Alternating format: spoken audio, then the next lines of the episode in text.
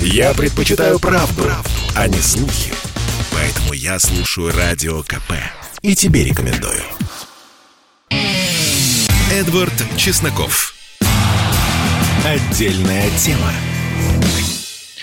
И здравствуйте, друзья. Межнациональная обстановка осложняется, безусловно. Вот буквально на днях православные фундаменталисты снесли последнюю мечеть в Грозном и воздвигли на ее месте свой христианский храм.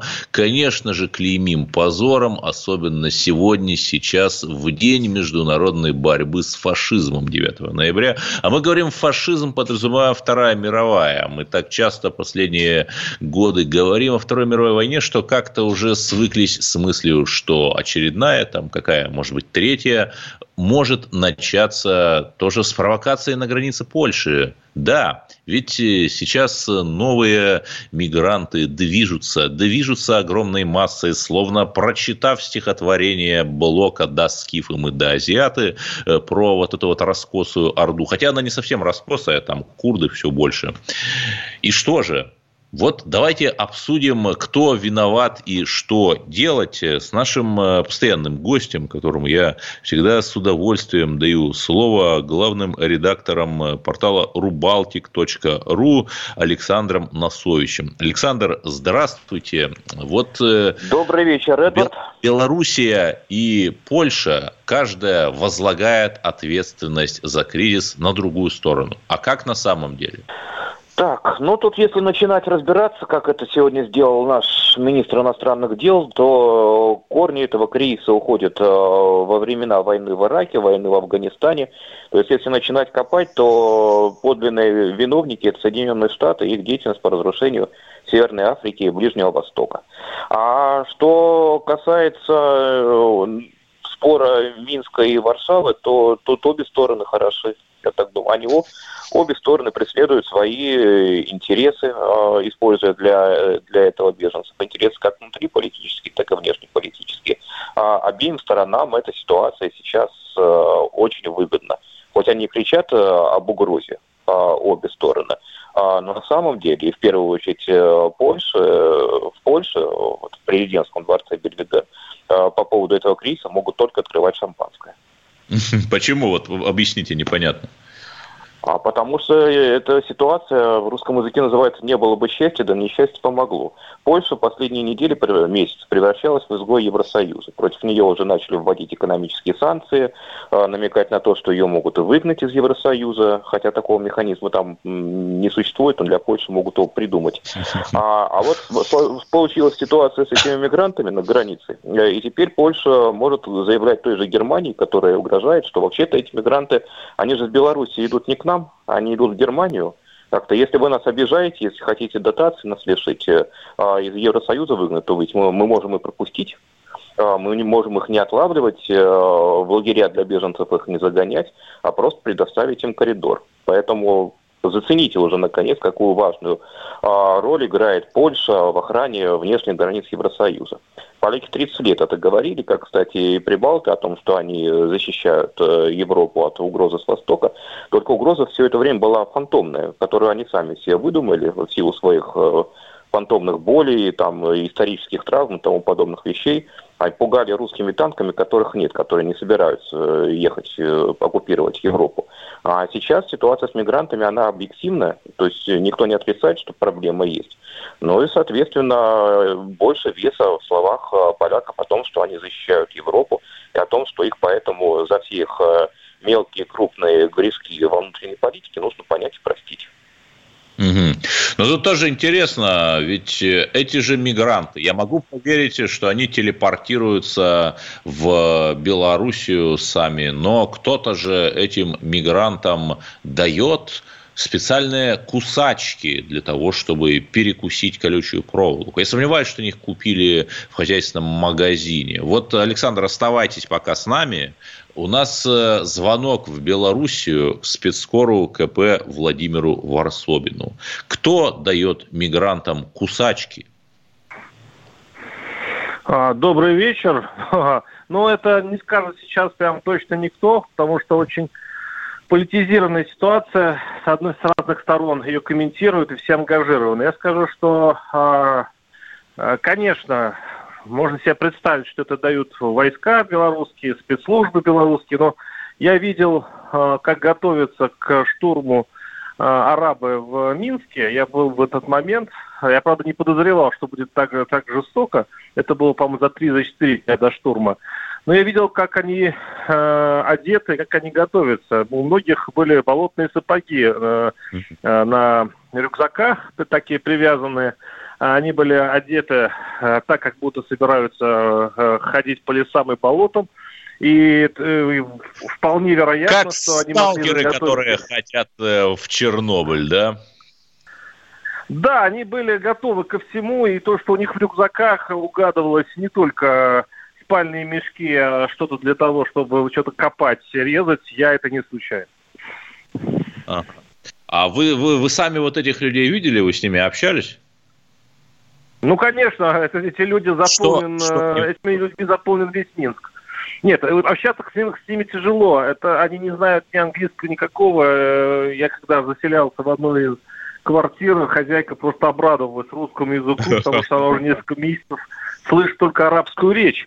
Э, реально, Минск, он забит арабами. И а, почему уже нельзя было терпеть, я так понимаю, а, во-первых, сами люди уже обнищали, а, а арабы при, приехали в Минск, ну, продавая, видимо, свое какое-то имущество у себя на родине и всецело э, финансируя только этот проект добраться до Германии. Но за несколько месяцев в Минске, когда они ждали, когда можно будет пройти в Польшу, у них закончились деньги. Сначала они снимали квартиры, гостиницы вполне хорошие, а к концу уже люди на улицах жили практически. Я видел эти лагеря, они там перебивались в Макдональдсах и выглядели очень жалко. Поэтому, если кто-то говорит, что, а многие говорят, что сейчас войска белорусские держат э, мигрантов на границе, не дают уйти, то им, им деваться уже некуда. У них нет ни денег, ничего. Они не хотят возвращаться, потому что вложились вот в этот страшный, странный проект э, переправы через Беларусь. Конечно, очень многие ответственны за это, и Минск, конечно, их держит как заложников. Это очень стыдная и очень ужасная ситуация, которая коснулась тысяч э, вот этих курдов, которые действительно приехали с детьми, с младенцами. Это ужасно. Владимир Варсобин, спецкор КП, радировал нам из самого Минска, который сейчас переполнен мигрантами. При этом интересно, что ну, некоторые как бы такие белорусские змагарские националисты говорят, что вот смотрите, хотите, чтобы как в России было, где у них там тоже сложно с межнационалочкой, да вот докукарекались.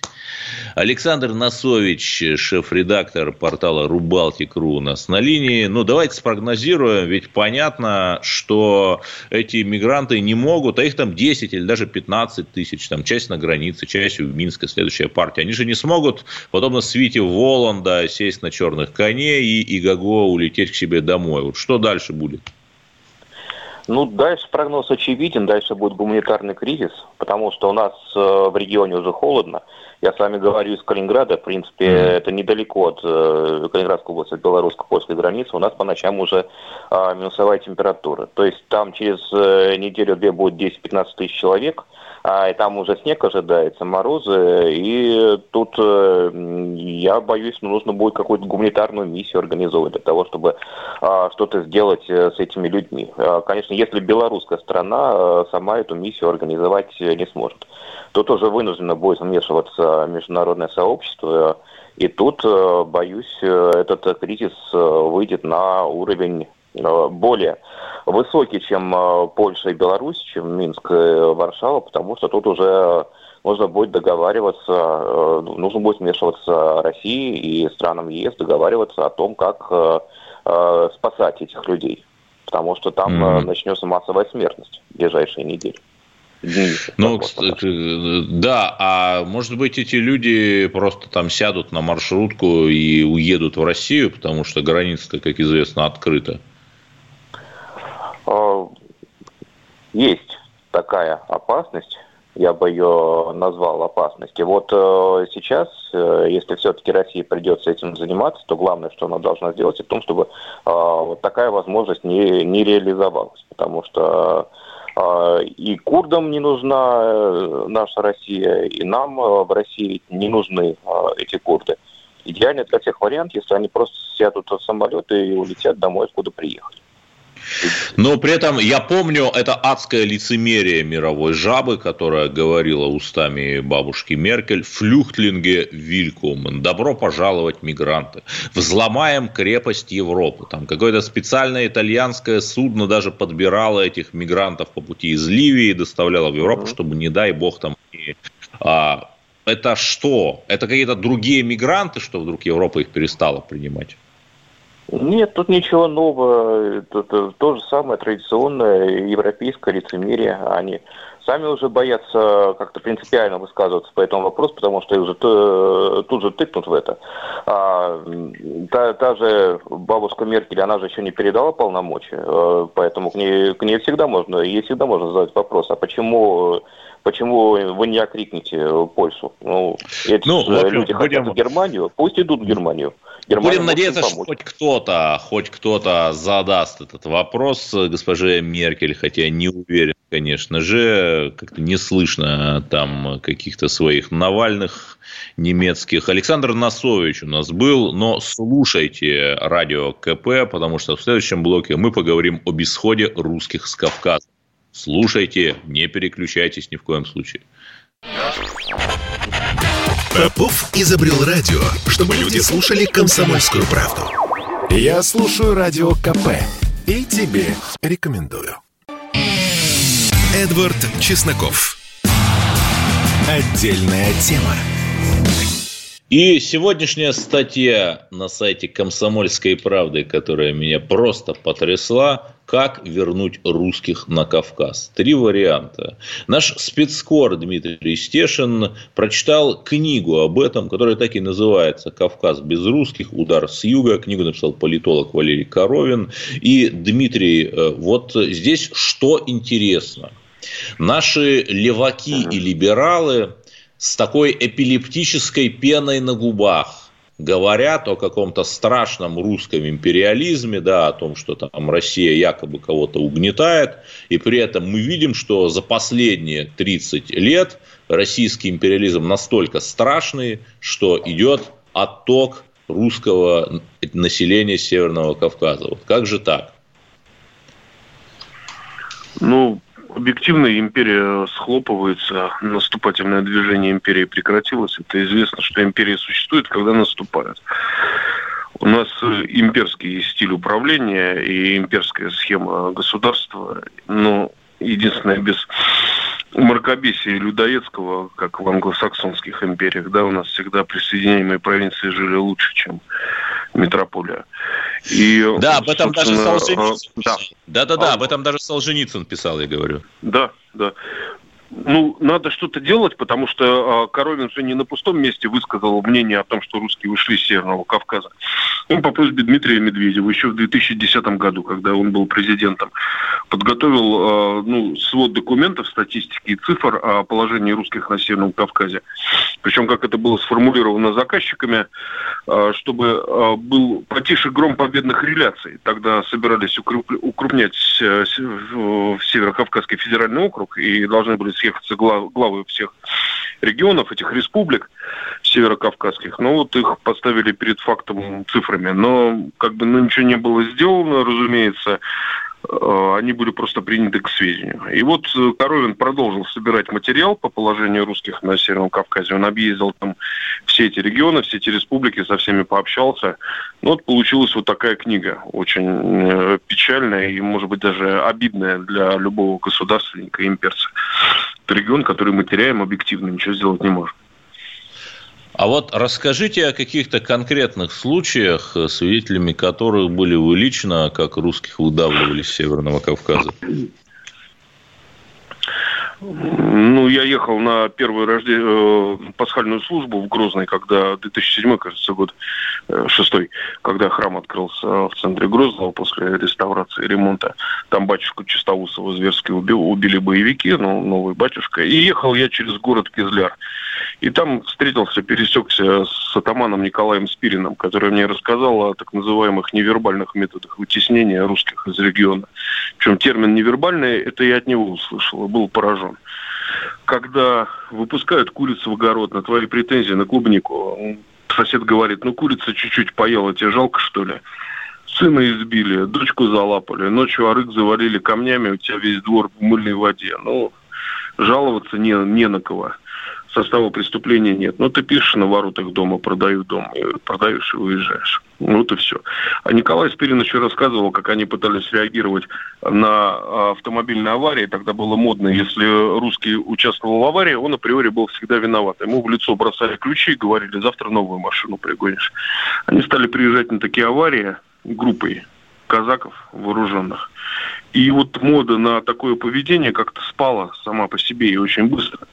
Но Спирин был очень неудобный атаман, и когда в 18 году в 50 метрах от казачьего права Кизляра расстреляли бабушек верующих на ступенях храма, помните эту историю? Там да, уже был да, другой атаман, у которого была сплошная дружба народов, и все хорошо. А Николая Спирина так выдавили. Он был слишком неудобен и неприятен для дружбы народов на Северном Кавказе. И, ну и русских к тому моменту уже практически не осталось в Кизляре. А это когда-то был на 80-90% русский регион. Я пообщался там с последним крестьянином, который, у которого еще прадеды туда пришли, запахали эту дикую степь э, под э, Каспием. Он показывал мне свои поля с лошадками, которые все обстроены огромными кирпичными домами людей, спустившихся с дагестанских гор. Он говорит, я буду здесь держаться до последнего. Но сколько выдержит он, непонятно. Ну, по-видимому, да, все. История русских на Северном Кавказе закрыта, как это не печально. Ну, никогда не говорите никогда. Вот какие-то э, варианты, у вас же статья называется «Три варианта, что делать». Да, да, варианты есть. Э, я, не, я счел два варианта совершенно фантастическими, а один разумный э, но противоречащая немного Конституции. Значит, Коровин предлагает по новой заселе, значит, провести новую индустриализацию Северного Кавказа, урбанизацию. Он же был сильно урбанизирован при советской власти. Сразу после этого, после 91 года, все закончилось начался массовый отток и русских, э, как правило, образованной прослойки, и образованной прослойки местных кавказцев, э, которым ну, не нравилось жить по адатам и в такой традиции глубокой. Э, я считаю, что это фантастика. Нет у России лишних людей, чтобы по второму разу как-то цивилизовывать Северный Кавказ. Э, еще один вариант, вот, наверное, самый разумный, да, это оставить его жить, Кавказ, в архаичной традиции, и, э, и пусть люди живут, как, как им нравится. Все. Я думаю, Коровин не сказал прямо, поскольку это антиконституционно, но мы понимаем, что он имел в виду какое-то обособление э, Северного Кавказа. Может быть, в рамках ну, Я не знаю, кстати, в Российской империи это была такая самоуправляемая территория, которая, кстати, есть финансовые документы, она в бюджет империи приносила прибыль просто за счет собираемости налогов, и она была выгодна. Это просто очень забавно, да. если сравнить с сегодняшней ситуацией. А сейчас, сейчас, вот там, вот как выглядит э, хорошая жена в Дагестане, да? У нее, значит, купленный диплом вуза, это значит умная. А, и справка об инвалидности, значит, деньги всегда будут в доме. Ну, вот представь, а, как бы, вот уровень мышления и а, ценностей, который совершенно непоставим с, да, с представлениями о жизни на среднерусской равнине, скажем так. А там нормально, то есть, ну, вот, они вот немножко иные. И с этим ничего не поделать. И надо либо как-то подстраиваться, либо что-то менять. Потому что ну, не срабатывает как бы государств, государственнический проект а, в данный момент на Северном Кавказе. А, Коровин объясняет почему. Потому что в 2000-х, когда там был всплеск терроризма, а, боролись именно с терроризмом, с бандитами и так далее. Не было возможности, времени и средств думать о том, что будет дальше. И под эту войну с Кавказа уезжали и образованные кавказцы, и образованные русские. Ну вот получили то, что имеем. Да, но при этом, если, например, посмотреть, ну, хотя бы на некоторых представителей Дагестана, там тот же Хабиб Нурмагомедов, они ни разу не ассоциируют себя с Россией, они там ассоциируют себя со своим малым народом. Хабиба вообще не видно, чтобы он на какой-либо из своих побед российский флаг поднимал, да, а, то есть как бы нам говорят, что вот мы россияне, а где эти россияне, да? Я вот их не вижу. Там, там есть, там, допустим, чеченец, так это чеченец, аварец, так это аварец, ну и так далее. Ну, вот Коровин предлагает еще один вариант, который мы не, проговор... не проговорили. А, э, лишить а, политизации народа Кавказа, да? А, ну, атрибутов власти – Э, вот этой квази-государственности. Квази это как бы, как бы государственности, да, вот объясню. Э, когда дотационная насквозь республика, где 85% безработных почему-то имеет свой флаг, парламент, э, личный транспорт для чиновников, министерства. Это что вообще за безумие? Вот, расточительное для нашего государства, для всего нашего государства, да. Вот. И, э, ну, как бы он подводит к мысли, что рано или поздно с этим придется кончать, либо это взорвет страну просто. Да, и при этом э, депутат э, местного райсовета в Карачаево-Черкесии Адлер Туркменов, я даже не буду говорить, от какой партии, это все помнят, там летом было, значит, демонтирует баннер с Суворовым, потому что, мол, по его мнению, Суворов завоеватель. При этом его э, республика, она насквозь дотационна, и за редчайшими там какими-то исключениями э, все эти истории, они абсолютно соответствуют э, политологическому термину failed state, несостоявшееся государство. Вернее, оно состоялось и существует только за счет российских дотаций, которые, кстати, там же расхищаются, и они даже вот до простых людей не доходят. Ну, знаешь, это как болячку не врачевать, да, каждое утро ее раздирать, да, и смотреть, что будет дальше, как она дальше будет болеть. Не решая ничего, не накладывая повязки, не зашивая. Вот. Ну, мне кажется, что ну, время пришло э, решить, э, что нам делать с Кавказом, как жить дальше. Зачем, я не знаю, зачем нам территория, где э, люди, которые ну, не считают себя соотечественниками россиянами и государствообразующий народ, оттуда выехал выехал, да, вот это с цифрами в руках Коровин доказал. Да нет, но кем, э, без, кем, без кем, считать, э, кем считать себя, кем будут считать себя люди, это уже вопрос грамотной пропаганды. Жили там малороссы, 20 лет националистической пропаганды, они уже называют себя украинцами, но это может все повернуть и в другую сторону, на мой взгляд. Дмитрий Стешин, спецкор КП, у нас был 8 800 200 ровно 9702. Позвоните в прямой эфир и скажите, как вы относитесь к введению QR-кода на общественном транспорте. Кстати, в Санкт-Петербурге через полгода его уже собирается ввести. Вот давайте это обсудим. Я слушаю «Комсомольскую правду», потому что «Радио КП» — это корреспонденты в 400 городах России. От Южно-Сахалинска до Калининграда. Я слушаю «Радио КП» и тебе рекомендую. Эдвард Чесноков. Отдельная тема. И наш бескомпромиссный эфир продолжается. Вопрос часа. Как вы относитесь к внедрению антикоронавирусных QR-кодов в общественный транспорт? Ну, так, чтобы, например, билет на самолет или поезд можно было бы купить только если у вас есть QR-код, который дают после вакцинации. Павел из э, Москвы. Э, Павел из Самары, простите, нам дозвонился. Здравствуйте, вы на линии, да. Добрый вечер, Эдвард. Здравствуйте, Павел. Вы знаете, я всегда внимательно слушаю вашу передачу. Они очень интересные. Ну, в конце, если дадите полминуты, я вот одну реплику выскажу. А по поводу вот этих э, вот, э, новшеств, что ввели, вы же понимаете, только обозлили население.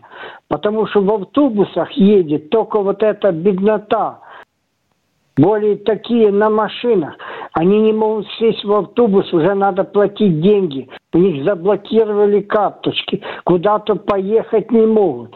Все чиновники, у них машины, правда не свои, а государственное. А это все за копейки. Вот эти 20 миллионов, которые бедные, вот на них все вот это отражается, понимаете? И такие люди обозленные, я вот в автобусах езжу, все обозленные, кондуктора, давайте платите, ведь у нас да, денег спасибо, нет. Спасибо, уважаемый Павел. Но только не наговаривайте на чиновников. Они вполне себе ездят и на своих машинах. Производство стран, вводящих против России санкции. Михаил нам дозвонился из Москвы. Здравствуйте. Добрый вечер, Эдвард. Здравствуйте. А, вот я бы хотел высказать следующую мысль. Понимаете, вот это введение QR-кодов, что оно преследует? Ведь если рассматривать, как привитые люди, так и непривитые могут являться переносчиками, понимаете, воздушно-капельным путем передают. Но если я смотрю, вот едут в транспорте, да, люди, и в основном очень много это, ну, приезжих, они все или ездят или без масок, так, или же маска э, чисто формально присутствует. Понимаете, в чем дело? Вот, вот на это как бы администрация не обращает внимания, а вот то, что, допустим, привит или не привит, для чего тогда вопрос, для чего тогда это делается? Для того, чтобы... У меня только один вывод, чтобы э, на уровне как бы международного, что ли, это самое, показать, что мы э, это поднять это, это, оценку, то есть чтобы у нас было больше людей прививок, потому что вы где-то ходите в последних, понимаете. Ну, вот, а больше я не вижу никакого смысла, понимаете. Ну, это, я, можно... кстати, я, кстати, привился и вполне легко перенес коронавирус. Всего три дня полежал с температурой, и потом уже, как из той песни, встал и пошел. Еще один радиослушатель до нас дозвонился. Владимир из Белгорода, наш постоянный гость. Здравствуйте. Добрый вечер. Постоянно вас слушаю. Не первый раз дозваниваюсь. Э, абсолютно согласен с теми людьми, которые сейчас дозвонились и говорили. То есть все это абсолютно, ну, как бы очень-очень условно.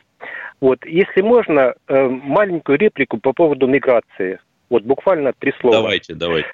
Э, вот эти люди, которые уехали из тех напряженных мест в Европу, ну, там тоже кто-то остался. Ну, то есть, как бы, там место занято. Эти люди приехали в Европу, и через некоторое время в Европе тоже будет очень тесно. И у меня вопрос, а куда же нам податься? Эти люди не будут э, через некоторое время э, очень болезненно спрашивать о том, что нам холодно, что нам голодно, что нашим детям нечего есть. Нет, э, извините, эти люди чуждые для нас. Нам и, и нам просто как... некуда, извините, простите, просто некуда будет податься. Милосердие наше, нам сегодняшнее нужно, милосердие, как... простите, простите, извините, наше сегодняшнее милосердие нас, нам аукнется очень-очень больно. Через нам нужно, как завещал Александр Исаевич Солженицын, просто обустроить Россию. Без знака вопроса, просто обустроить. Давайте э, перейдем на другую тему. К сожалению, погиб э, прекрасный человек, э, который стоял на страже закона, Евгений Захаров, подполковник СОБРа в Санкт-Петербурге, в буквальном смысле погиб на боевом посту, но все-таки при очень странных, не до конца понятных обстоятельствах. У нас э, на линии Роман Лялин, САПКОР комсомолки в Санкт-Петербурге.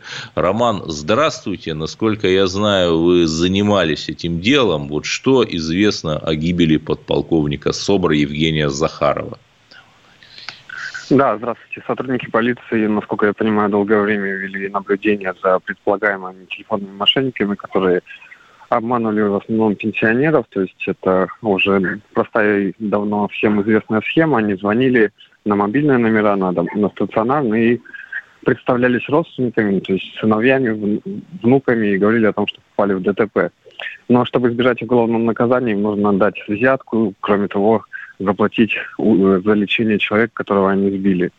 Многие велись на это, высылали деньги. Ну, как высылали, то есть если жертва соглашалась отдать деньги, то они посылали курьера, курьер забирал и передавал уже мошенникам. И сегодня должна была провести, сотрудники полиции должны были провести задержание, позвали с собой СОБР, ну, в качестве боевой поддержки. И, казалось бы, ничего не предвещало обычный водитель, телефонные мошенники, то есть не террористы. Э, они блокировали его машину, вышли к нему, представились, как мне сказали сотрудники полиции. То есть он знал, то, что перед ним не бандиты, а силовики, но все равно нажал на газ и буквально сбил, переехал сотрудника СОБРа.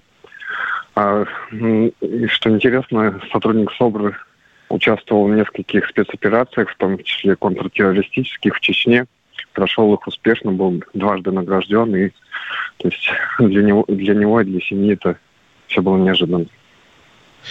Да, тяжелые, конечно, случаи, безусловно, светлая память защитнику закона и порядка подполковнику СОБРа Евгению Захарову. Ну и я так понимаю, что чем дело-то закончилось? Вот этих мошенников задержали все-таки? Да, задержали. Там меньше часа понадобилось сотрудникам полиции, чтобы их выследить и догнать. Вот сейчас он уже задержан и дает показания, причем довольно борзо. Он по сути, не признает о том, что сбил сотрудника полиции, и на камеру говорит, мне сказали, что я сделал это при задержании. То есть якобы сам он не видел этого. Вот mm-hmm. остальные мошенники тоже свою вину не признают и говорят о том, что они не причастны к преступлению. Да, любопытно. И вот уже известна личность этого мошенника, ну, который предположительно э, сбил сотрудника СОБРа, 38-летний Алексей Покрепа. Да, посягательство на жизнь сотрудника правоохранительных органов э, по статье возбуждено уголовное дело. Ну, а вот у вас есть э, какие-то инсайды, может быть, можно ли ожидать, что после того, что они совершили, то есть не просто обманывали самых беззащитных людей, пенсионеров, которые не могут на себя постоять, но и, по сути, убили вот сотрудника СОБРа, их накажут по всей строгости? Накажут по всей строгости именно водителя, который сбил его, а остальных мошенников, то есть накажут только по статье мошенничества, если их вина все-таки будет доказана. Нет, Потому ну да, понятно, что там еще человек. нужно доказать, что они там еще отъезжают, э, говорят, что вот мы случайно стояли, но вообще э, там же история про мошенничество, она не первая. То есть вы, насколько я тоже знаю, периодически пишете вот о таких группах наподобие вот этой э, банды господина Покрепова, да, которая вот орудует э, людей, э, у людей деньги выуживают. Да, и у нас часто таких задерживают, но обычно организаторы, они находятся где-то за рубежом, то есть до них не дотянуться силовикам и задерживают вот как раз те, кто представляет курьерами, которые забирали деньги, якобы пересылали их на Украину, ну, как они говорят, не знали на какие счета, а просто уже позже счета отслеживали, увидели, видели, что все уходит незалежно. То есть самих организаторов uh-huh. редко ловят. Но, кстати, да, люди там по-русски понимают Россию, спасибо националистической своей пропаганде, не любят. Понятно, что Киев их не выдаст, даже если там случится чудо, и мы там какой-нибудь запрос через Интерпол. В общем, да, Украина превратилась в такую землю обетованную всевозможных мошенников. Там э, тот же пранкер Вольнов, этот украинский, который говорил, звонил пострадавшим на трагедиях в России, там говорил им чудовищные вещи и так далее. В общем, роман Лялин, Сопкор комсомольской правды. Еще раз, две важных вещи скажу. Безусловно, мы э, выражаем соболезнования в связи с гибелью защитника правопорядка Евгения Захарова и надеемся, что э, этого 38-летнего Алексея накажут по всей строгости. И знаете, ну, некоторые у нас так критики говорят, а чего вы кричите про мигрантскую преступность? Ну, коллеги, мы кричим про преступность вообще. Вот человек по имени Алексей – мошенник, ну, предположительно, да, и сейчас э, подозревается в посягательстве на жизнь сотрудника СОБРа, позор ему, и пусть на него, значит, э, обрушится вся мощь российского правосудия. Последний шанс дозвониться и сказать, что вы думаете о предложении ввести QR-коды на транспорте в регионах России. И именно об этом мы буквально через пару минут поговорим с экспертом. Оставайтесь с нами. Слухами земля полнится. А на радио КП только проверенная информация. Я слушаю «Комсомольскую правду» и тебе рекомендую. Эдвард Чесноков. Отдельная тема. И наш бескомпромиссный эфир продолжается. Вот вы говорите, нет работы. Да есть работа, только работа для земляков. Вот э, по соцсетям гуляет очень забавный скриншот. В Москву-Сити одна компания, не буду говорить какая, ищет сотрудника службы безопасности, требования гражданства РФ, в скобочках национальность азербайджанец. С большой буквы, что характерно. Наличие разряда по единоборствам, э, наличие травматического огнестрельного оружия. Господи, это очень смешно. И зарплата от 100 тысяч до 130 тысяч в месяц. То есть, за граждан братского Азербайджана, конечно же, можно только порадоваться. Приезжайте в Москву, особенно если у вас есть оружие, если вы умеете драться, и в Москве-Сити вам будут платить до 130 тысяч в месяц. То есть, видите, вот э, говорят, что работы нет в России, что живется плохо. Да прекрасно людям живется, понимаете. Главное, пистолет купить. Вот. Ну ладно, давайте поговорим на ту тему, которую я анонсировал. Собираются ввести QR-коды те самые на транспорте. То есть, сделал ты прививку или там перенес коронавирус, получил QR-код на госуслугах. Можешь там, допустим, сесть на поезд или там на метро. По крайней мере, такая идея. И более того, Ридовка издание уже сообщило, что в Санкт-Петербурге в течение полугода хотят ввести эту систему и 40 э, миллионов рублей э, хотят потратить на внедрение этой системы. У нас на линии э, Константин Трофименко, директор Центра исследования транспортных проблем мегаполисов Высшей школы экономики. Константин Юрьевич, здравствуйте. Вот здравствуйте. С, с экономической, с транспортной точки зрения, да, насколько, по-вашему, целесообразно введение этих QR-кодов? На транспорте? Ну, здесь будет совершенно разная ситуация, конечно, для городского транспорта и для транспорта дальнего, потому что, э, допустим, та же самая авиация и железная дорога э, в любом случае предполагают контроль личности пассажира при посадке на транспортное средство, то есть каких-то дополнительных, ну, достаточно легко это будет внедрить.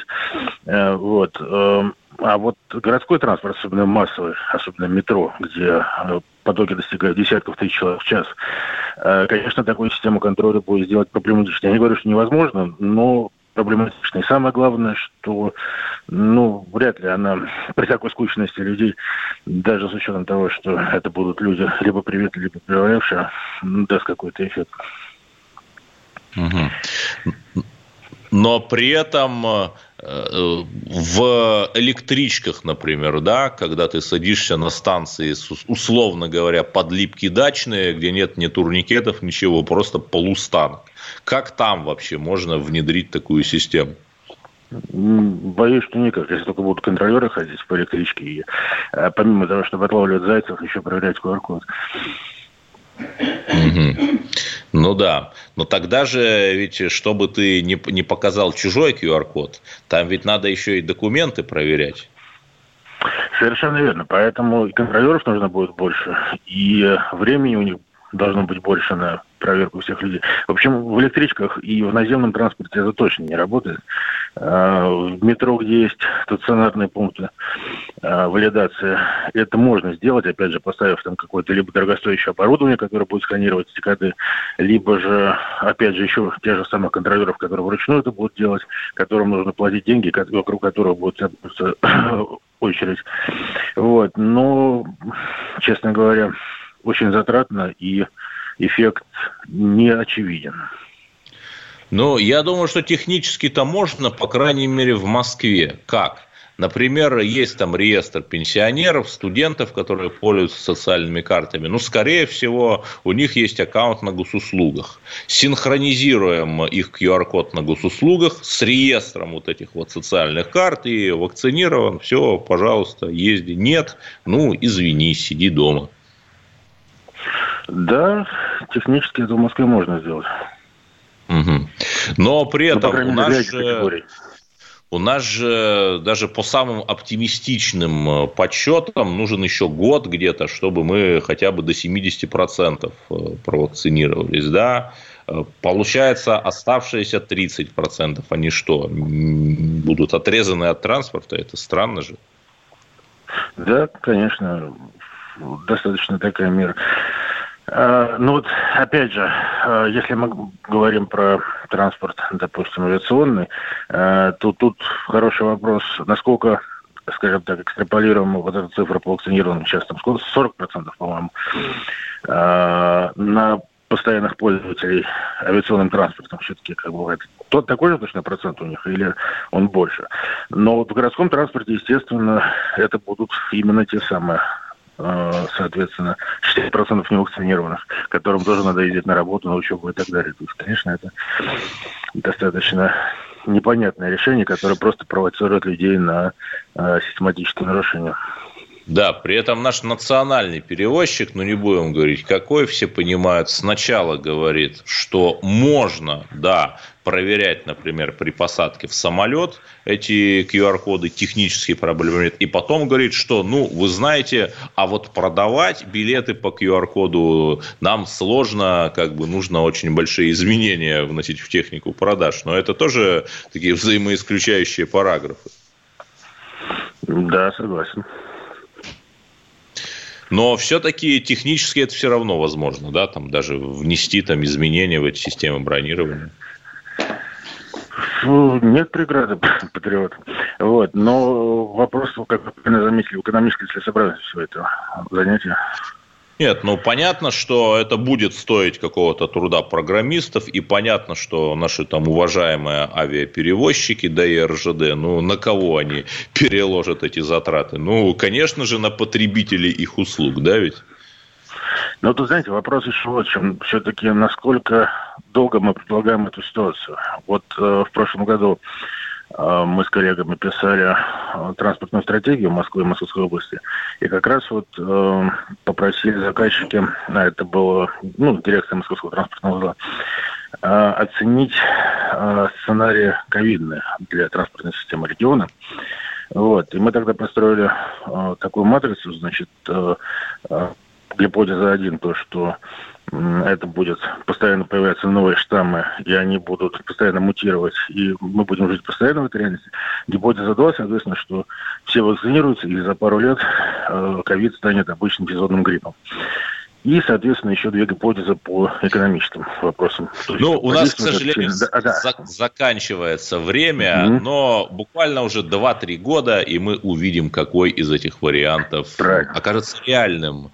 Константин Трофименко, директор Центра исследования транспортных проблем мегаполисов при Высшей школе экономики, у нас был. Но есть и хорошие новости. Пресс-секретарь президента Дмитрий Песков сказал, что в Кремле не обсуждают обсуждают введение, я подчеркну, не обсуждают введение QR-кодов на транспорте. И вот на этой оптимистической ноте давайте закончим и пожелаем всем еще более продуктивной работы. Работайте, братья. Эдвард Чесноков. Отдельная тема.